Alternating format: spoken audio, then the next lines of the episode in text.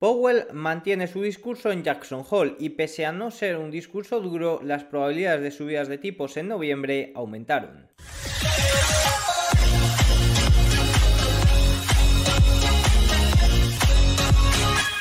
Muy buenas a todos y bienvenidos un día más al canal. Hoy cambia ligeramente el fondo ya que no estoy en mi lugar habitual de grabación. Pero quería sacar un tiempo para comentar lo que sucedió ayer. Eh, ayer, bueno, lo estoy grabando el sábado, esto se publicará el domingo. Por si hay alguna noticia entre medias, ya sabéis que estará actualizado siempre en mis redes sociales, tanto Twitter como Telegram. Bueno, quería sacar un espacio de tiempo para comentar cómo cerró la semana, especialmente con esos discursos tanto de Powell como de Lagarde en Jackson Hole. Un spoiler, no nos comentaron prácticamente nada, pero sí que hubo unos movimientos muy interesantes en los futuros eh, que descuentan las probabilidades de subidas de tipos, por lo que eso es lo que comentaremos. También comentaremos los intereses de la deuda estadounidense, un poco eh, la resaca tras esos datos o esos resultados que presentó Nvidia en la semana en esta semana, que sin duda ha sido lo más relevante, y también preparación para la semana que viene, que sí que es cierto que lunes y martes tenemos muy poco jaleo a nivel de datos macro,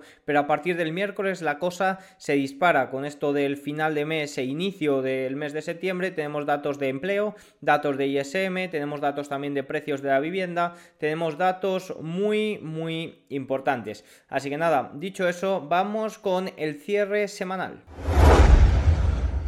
Empezamos por Europa y veníamos comentando durante la semana en velas diarias que nos estaban mostrando muy poca fortaleza y yo el jueves después de esta vela dije que el día lo más probable es que iniciara la baja. Bueno, el día sí que inició ligeramente a la baja, pero luego de nuevo volvió a ir al alza a buscar estos, estos 15.700 puntos. Eso sí, de nuevo un gran rechazo, de nuevo un mechazo a la baja y de nuevo una vela en diario bastante débil en el mercado DAX alemán y también en semanal. Fijaros con una mecha tan tan grande hacia la media exponencial de 21 sesiones por debajo de esta zona de resistencia y una vela que en semanal nos muestra bastante, bastante debilidad. Veremos eh, si la semana que viene con ese inicio de datos importantes se ve arrastrado a la baja. En Eurostock 600 más de lo mismo, fijaos en semanal como la vela es muy débil, la vela del viernes también nos muestra gran debilidad, estuvo durante buena parte del día por encima de un 0,7% y finalmente cierra prácticamente en negativo con un menos 0,04. Eurostock 50 muy similar, sí que es cierto que cerró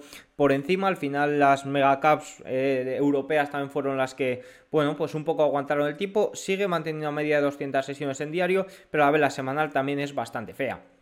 IBEX 35, más de lo mismo. Sí que es cierto que el viernes cerró 0,15 al alza, eh, pero también de nuevo un gran mechazo y un gran rechazo a la zona alta de los 9.400 puntos.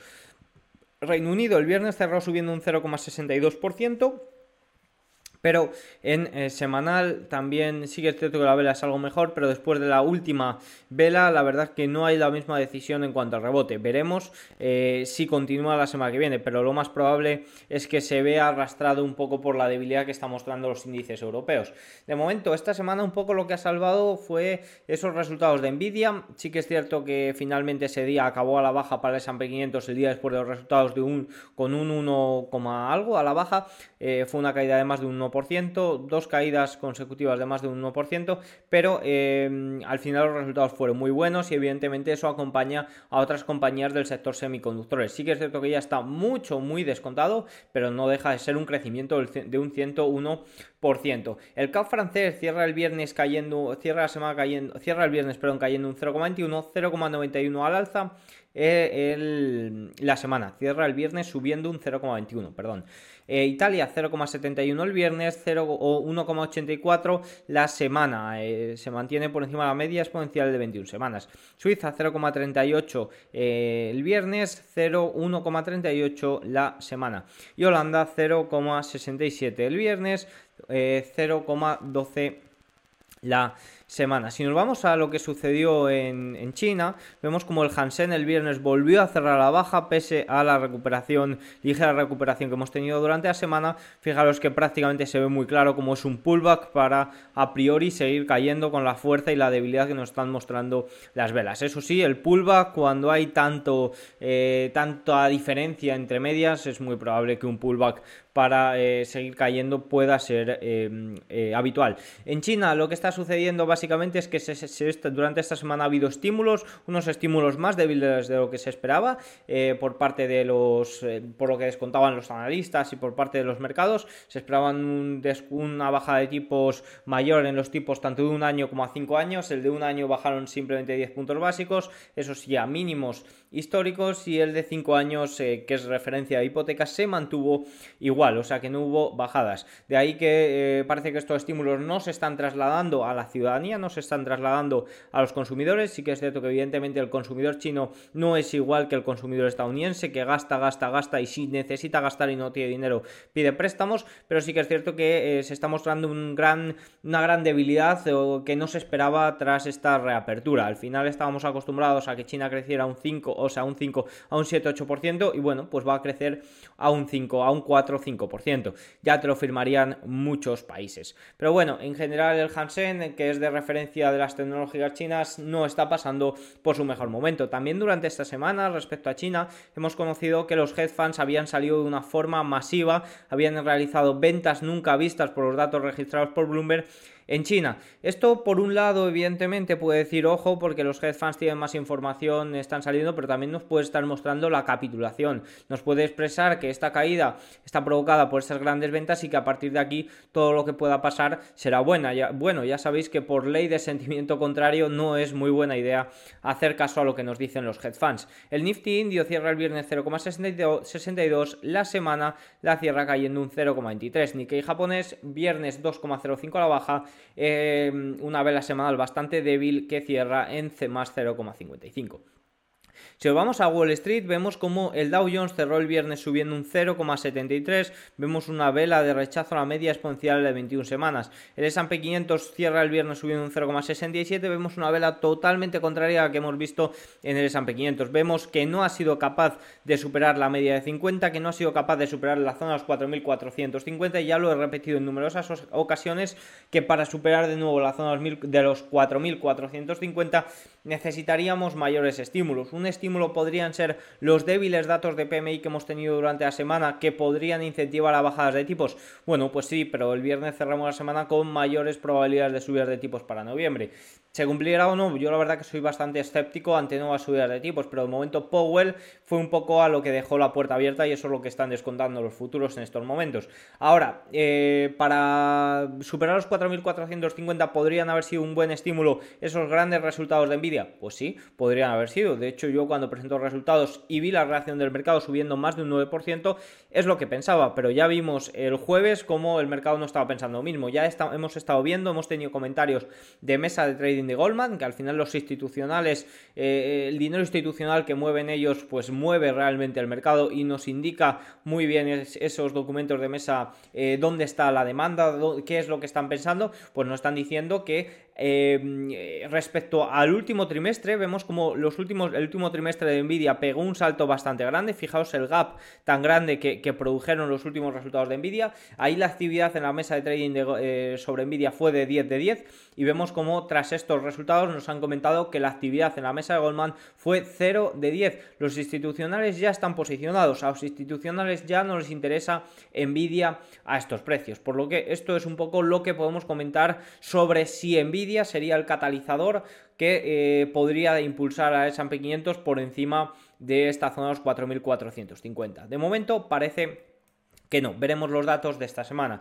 El Nasdaq cierra 0,85 el viernes, cierra la semana cayendo un, eh, o sea, subiendo un 1,68, cierra eh, en general se ha cortado esta racha de tres semanas consecutivas cayendo, en la que ha caído casi un 5%, pero sí que es cierto que la vela que nos dejan no nos indica mucha fortaleza, no nos indica un gran rebote a corto plazo. Respecto al Russell 2000, cierra el viernes subiendo un 0,28, la semana la cierra cayendo un 0,12. Vemos al revés, vemos rechazo a la media de 50 sesiones con mechas a la baja. Si nos vamos a ver el performance, vemos como por capitalización bursátil ninguna compañía eh, se ha comportado bien en el último mes. Durante la última semana las megacaps eh, y las large caps han sido las que han salvado un poco los muebles con este rebote del Nasdaq eh, y durante el viernes pues sí que es cierto que las nano, las micro y las small apenas se movieron. Pero fijaos que en el último mes todas se han comportado mal, especialmente las más pequeñas. Y si nos vamos por sectores, vemos como el consumo cíclico ha sido lo más beneficiado de, durante el día de ayer, durante el viernes, también lo más beneficiado durante la semana. Ahora, si nos vamos a ver... Em, a ver, el último mes vemos cómo hay bastante debilidad en general en todos los sectores, utilities, basic materials, tecnología financiera, el sector financiero eh, se ha visto bastante afectado, ya sabéis que los préstamos de, la Reserva Federal para rescate bancario siguen alcanzando nuevos eh, máximos semana tras semana y la debilidad del sector financiero con los tipos de interés eh, o con el rendimiento de los bonos a 10 años, cuando en realidad les debería beneficiar a muchos bancos, pues hay muchos bancos que tienen deuda, que se está devaluando, que en caso de que los clientes necesitan dinero, pues podrían ser ilíquidos, lo mismo que sucedió en la crisis de marzo. Veremos qué se va sucediendo, veremos si se van juntando, si se van reestructurando.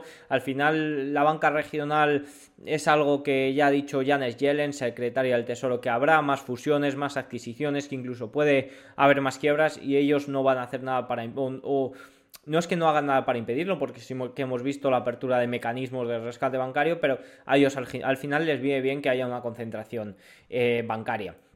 Dicho esto, eh, por sectores eso, sí que es cierto que la semana, ok, vemos verde en cíclico, vemos verde en tecnológicas, pero durante el último mes, al final esas tres velas bajistas en el S&P 500 y el Nasdaq no se, no, no se libran con lo de esta semana que parece más bien un rebote del gato muerto. Veremos eh, si llega algo más o no, pero parece un rebote dentro de esta eh, corrección, dentro evidentemente del rally alcista en el que llevamos, llevamos inmerso ya unos cuantos meses. Si os vamos a ver lo más importante, sin duda, de la semana es esa rentabilidad del bono americano a 10 años, tanto a 10 años como a 30 años, alcanzando máximos no vistos desde los años 2000, fijaros que es desde los años 2000, 2007, más que máximos no vistos desde los años 2007 para la rentabilidad del bono americano a 10 años. Evidentemente, eh, evidentemente estamos viendo grandes entradas en los fondos del mercado monetario, en la renta fija. Eh, la renta fija no está acumulando mucha demanda, sí que es cierto que ha habido subastas y están teniendo problemas para la colocación. Eso evidentemente es una de las causas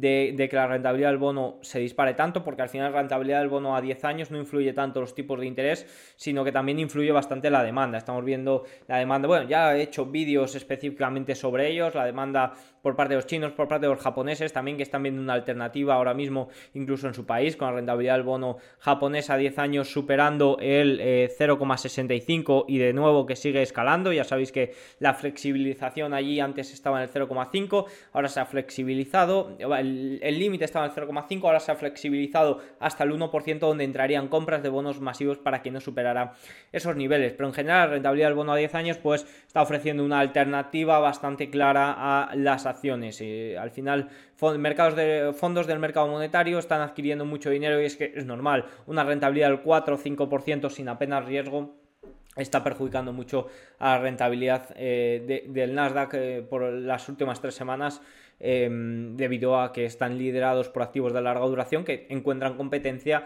en este tipo de instrumentos. La rentabilidad del bono alemán también muy cerquita de máximos, en el 2,69 ha habido bastante movimiento durante la semana, también la rentabilidad de los bonos alemanes, así que eh, de momento esta es la situación, la renta fija sigue dominando un poco, sigue tensando la cuerda también con la renta variable americana, eh, americana y en general europea también. El West Texas sube un 1,46 el viernes, cierra la semana cayendo un 1%, el VIX cierra la semana por debajo del 16%, el viernes cerró a la baja cayendo un 8%.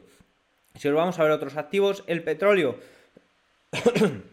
Perdón, el oro sube un 0, o sea, pierde un 0,12 durante el viernes, pero cierra la semana subiendo un 1,36 y por encima de la zona de los 1900. El, si continuamos, el dólar cierra la semana, cierra el viernes 0,19 al alza y la semana más 0,72 cierra por encima de la media de 200 sesiones. Veremos si hay un pullback, si hay una corrección porque se encuentra en el nivel 104 que es importante. El dólar frente al yen también escalando a niveles donde tuvo que intervenir ya el banco eh, los bancos centrales en su día en la zona de los 144. De momento 140 y 6 frente al euro, subiendo el dólar, escalando hasta la media de 200 sesiones en 0,92 euro dólar, que es más conocido, 1,07, perdió el 1,08 eh, recientemente el viernes. En general, el resto de la curva, pues vemos como la rentabilidad del bono a un año, a 30 años también alcanzando niveles durante la semana no vistos desde... Eh, no vistos desde pongo velas semanales no vistos desde mm, el año 2011.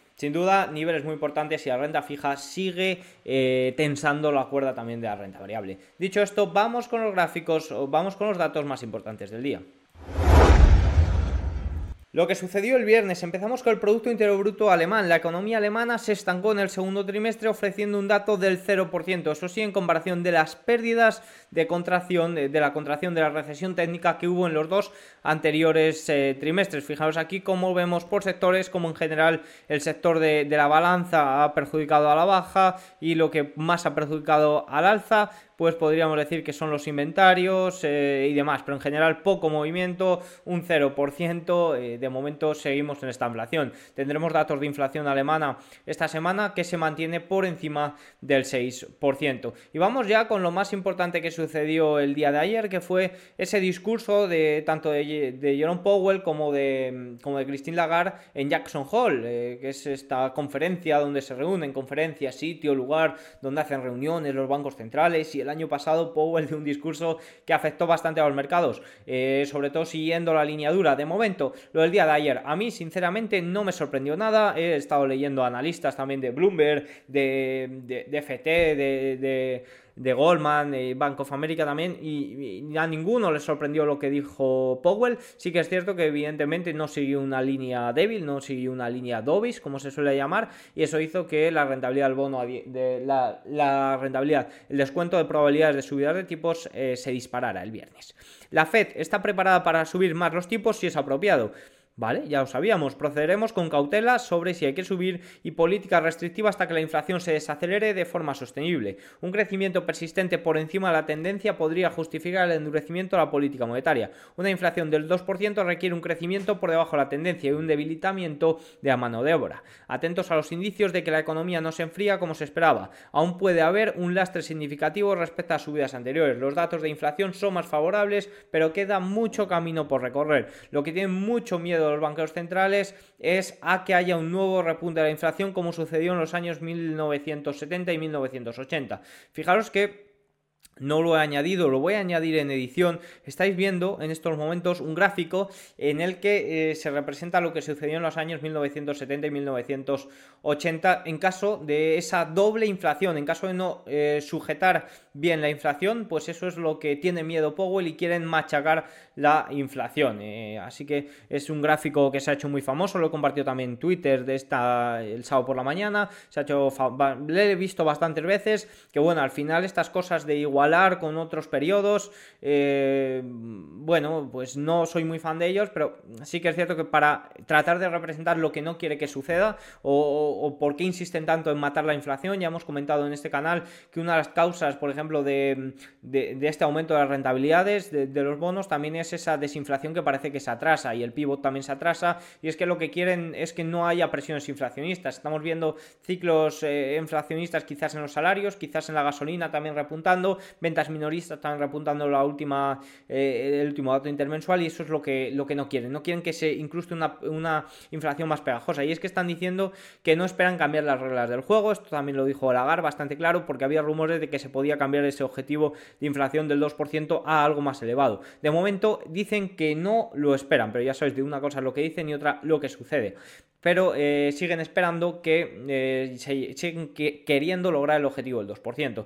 Más punto importante, las probabilidades de una subida de tipos de 25 puntos básicos en septiembre se duplicaron con creces tras el discurso de Powell hasta el 19,5 y las probabilidades de una subida adicional este año han alcanzado el máximo de dos meses de 52,1 y ahora mismo ya nos, ya nos esperan recortes de tipos hasta junio del año 2024. Evidentemente, evidentemente esto es lo que más pudo afectar al mercado, más allá del discurso de Powell, es la interpretación que hicieron los futuros de probabilidades de subidas de tipos. Como digo, el discurso no dijo nada nuevo, pero quizás sí que se esperaba una línea más débil de lo que eh, una línea más dovish, más, eh, más eh, cercana al pivot de lo que realmente fue. Más puntos importantes, y este es muy importante también porque la subida de tipos está afectando o afecta tanto a Estados Unidos, por qué no quieren que sigan subiendo los tipos, que por un lado sí que quieren o no, pero por qué podría ser perjudicial. Fijaros, los gastos por intereses de la deuda federal de Estados Unidos alcanzan ya la cifra récord del 19,5% de los ingresos públicos Esta cifra es muy superior al 16,9% registrado en la crisis del techo de deuda de 2011.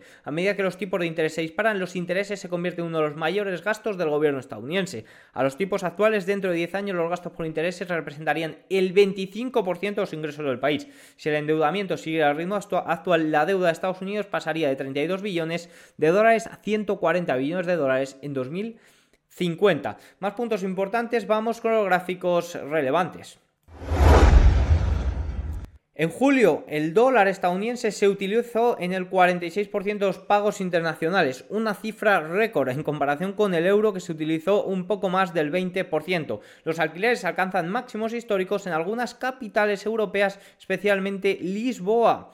Eh, la Reserva Federal y los extranjeros poseen el 50% de los bonos del Tesoro en circulación y los extranjeros poseen el 28% del crédito en circulación, por lo que gran parte del flujo de caja adicional creado por el aumento del rendimiento de Estados Unidos no está impulsado por el crecimiento del Producto Interior Bruto estadounidense. Esto ya lo hemos comentado, la baja demanda tanto de Arabia Saudí como de China como de Japón por los bonos estadounidenses que están afectando a ese aumento del rendimiento eh, de los tipos. La Reserva Federal y los extranjeros poseen el 50% de los bonos del Tesoro en circulación. Vale, eh, esto es un error. Continuamos. Los consumidores empiezan a sentir la presión de los pagos de intereses personales cuando la presión de cuando los pagos de intereses personales se han eh, disparado. Sí que es cierto que eh, el consumidor sigue bastante fuerte, pero ya estamos viendo como el interés de las tarjetas de crédito está totalmente disparado y las hipotecas totalmente disparado y esto evidentemente, eh, aunque muchas hayan cogido hipotecas a tipo fijo y, se estén beneficiando de los tipos anteriores, tan bajos anteriores, evidentemente esto afecta a los consumidores y poco a poco tiene que ir notándose. Estimamos que el aumento de los precios del petróleo impulsará la inflación subyacente del IPC durante los próximos cuatro meses en aproximadamente 0 0,1 puntos porcentuales.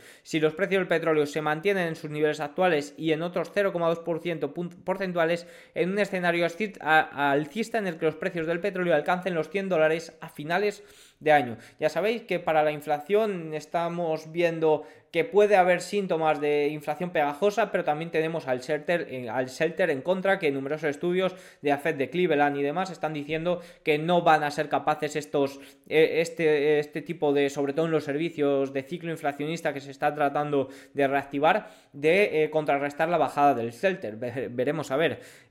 más gráficos, la oferta de viviendas en venta ha descendido un 75% desde su máximo. Actualmente tenemos con diferencia el menor número de viviendas en venta de la historia reciente las ventas de viviendas existentes están en su punto más bajo desde 2010. La nueva construcción no puede seguir el ritmo. Bueno, en general, también comentar que em, eh, la venta de viviendas, eh, tendremos datos de venta del precio de venta de viviendas eh, esta semana. Al final hay un shock de oferta bastante grande que es lo que está impulsando el precio del, precio de la vivienda. En lo que va de año, los fondos del mercado monetario han recibido 925 mil millones de dólares en entradas. Eso es más que 80 veces la cantidad observada en 2022 y ya por encima de los niveles de 2020. Hemos visto más del doble la cantidad de entradas de 2008. Los inversores simplemente no pueden resistirse a obtener un 5% libre de riesgo en este entorno. Lo que comentábamos, el alza de los rendimientos los tipos de interés está haciendo también que los fondos monetarios paguen eh, un interés mucho más atractivo, que evidentemente hace competencia a los activos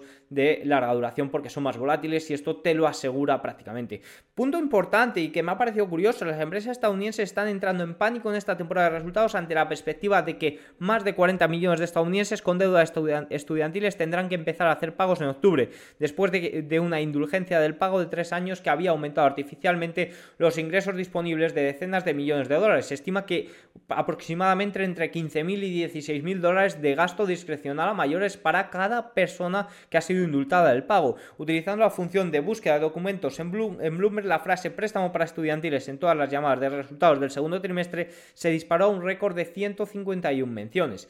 En los últimos 10 años, la liquidez del Banco Central ha tenido una de las correlaciones más altas con las acciones tecnológicas, pero desde finales de 2022, la brecha entre la disminución de la liquidez y el aumento de los precios de la tecnología ha seguido ampliándose. Eso sí, en cuanto hubo problemas con la banca regional, se tuvo que inyectar dinero para que no eh, fuera a más. Eh, pero sí que es cierto que ha habido una gran divergencia en los últimos meses. Veremos si se cierra, si se termina cerrando o no. Más puntos importantes y nos vamos a más relacionados con los mercados y con las acciones. Desde la burbuja tecnológica, los valores de pequeña capitalización no habían cotizado con un descuento tan grande en relación con el mercado de renta variable en general. El porcentaje de valores de S&P 500 por encima de su media móvil de 200 días ha caído al 48,31%, el nivel más bajo desde el 2 de junio, lo que nos muestra que la amplitud ganada en el mes de julio, que parecía que sí que podía incentivar este, este rally que se inició, se ha desplomado totalmente en el mes de agosto y al final vamos a cerrar el verano prácticamente plano con todo el temor que hay ante los datos de septiembre. Visualización de 25 años del crecimiento de los ingresos de Louis Vuitton en grupo de negocios, sin duda una de las compañías líderes del mercado europeo y que está impulsando los mercados europeos hasta eh, máximos como ha estado. Diferencia entre el S&P 500 y el S&P 500 equiponderado, una diferencia, una gran diferencia de rentabilidad. Sí que vemos como desde junio se trató de, incentivar, de que este rally, como hemos visto antes, se amplió la amplitud y este rally irá acompañado por más compañías, pero vemos como en el mes de agosto prácticamente esto se vino abajo. El 30% de los fondos de inversión de gran capitalización han superado sus respectivos índices de referencia en lo que va de año frente una tasa de éxito del 38% desde 2007. De momento está viéndose impulsado evidentemente por este buen año que llevamos. ITD en rentabilidad en lo que va de año muchísimas carteras superarían a los índices simplemente teniendo las grandes capitalizadas. Desde la Fed, esto es muy importante porque desde la Fed dicen que el consumidor no se está viendo deteriorado, pero durante esta semana hemos conocido eh, resultados de algunas compañías minoristas como Macy, eh, también Foodlooker que se, que se desplomó durante la semana, que no están opinando lo mismo. Fijaos aquí Foodlooker, la gran caída que ha tenido, Macy's que también, bueno, pues eh, está empezando a haber miedo porque el consumidor quizás sí que tiene más problemas de lo que nos están tratando de decir. Por último, eh, antes de pasar un poco a lo que podemos esperar para esta semana, quería tratar uno de los hechos más relevantes que ha habido durante la semana y es que en los BRICS han aumentado este, estos países y a partir de 2024, eh, del 1 de enero de 2024, bueno, no sé si era el 1 de enero, no quiero eh, confirmar eso, pero a partir de 2024, Arabia Saudita, Irán, Etiopía, Egipto, Argentina y los Emiratos Árabes Unidos entrarán a formar parte de los BRICS. Vamos a ver a nivel de datos qué peso tiene esto a nivel mundial. Fijaros, en proporción del PIB, dado que se considera que la mayoría de los nuevos miembros del BRICS son economías en desarrollo, su incorporación al grupo no tendrá un impacto importante en su participación general del PIB. La siguiente tabla incluye las proyecciones del PIB para 2023. Vemos como, los BRICS en total eh, no llegaría al 30%, el resto del mundo seguiría teniendo el 70%. Se espera que los, los seis miembros originales BRICS tengan un PIB combinado de 27,6 billones de dólares, lo que representa el 26,3% total mundial, y con los nuevos miembros incluidos, esto subiría hasta el 29,3%. La proporción de la población mundial. Los BRICS, bueno, pues ya sabéis que está China e India que tienen más de 2.000 millones de habitantes. Los dos mayores poblaciones, eh, ¿vale? Eh, mira, fijaros cómo los BRICS en total representarían el 46% del total de los habitantes mundiales. Es posible que los BRICS lleguen a superar el 50% de la población mundial ya que muchos países han expresado su deseo de unirse. Más puntos respecto a la participación de petróleo, esto sí que tendríamos una gran dependencia porque fijaos que sería el 43,1% frente al resto del mundo que sería un 56,9%. Vale la pena señalar que China ha estado presionando para que el comercio de petróleo se denomine en yuanes y que la aceptación de Arabia Saudita en los BRICS podría reforzar esta ambición, cambiando potencialmente la dinámica del comercio mundial de petróleo. Por último, la participación en las exportaciones globales vemos como los BRICS pesan un 25,1% frente al resto del mundo que sería un 70 74,9%. Como era de esperar, China es el mayor exportador del mundo. Los principales exportadores que no forman parte del BRICS son Estados Unidos, 8,3, Alemania 6,6, Países Bajos 3,9 y Japón 3%. Pero esto no queda aquí porque hay más países, eh, hay 16 países que han solicitado ser miembros. Esto inició como una agrupación de países emergentes, pero evidentemente algunos ya tienen gran peso a nivel eh, mundial. Dicho esto, para, para esta semana lo más importante que tenemos además de, bueno, pues algunos datos de inflación en España, también datos de inflación en, en, Alemania, sobre todo lo que tenemos será esos datos de ISM manufacturero y esos datos de empleo tan importantes para seguir la evolución de los estadounidenses y de los consumidores al final, porque si el exceso de ahorros se está agotando, si están tirando de préstamos al consumo con unos tipos de interés tan elevados, habrá que ver cómo está la tasa de ahorro esa que tienen, si siguen teniendo empleo, evidentemente seguirán consumiendo. Dicho esto, espero que les haya gustado mucho el vídeo, si es así, hacedmelo saber con un like, un comentario, no he podido hacerlo quizás con el detalle que me gustaría al no estar en mi lugar habitual, pero espero que os haya gustado. Chao.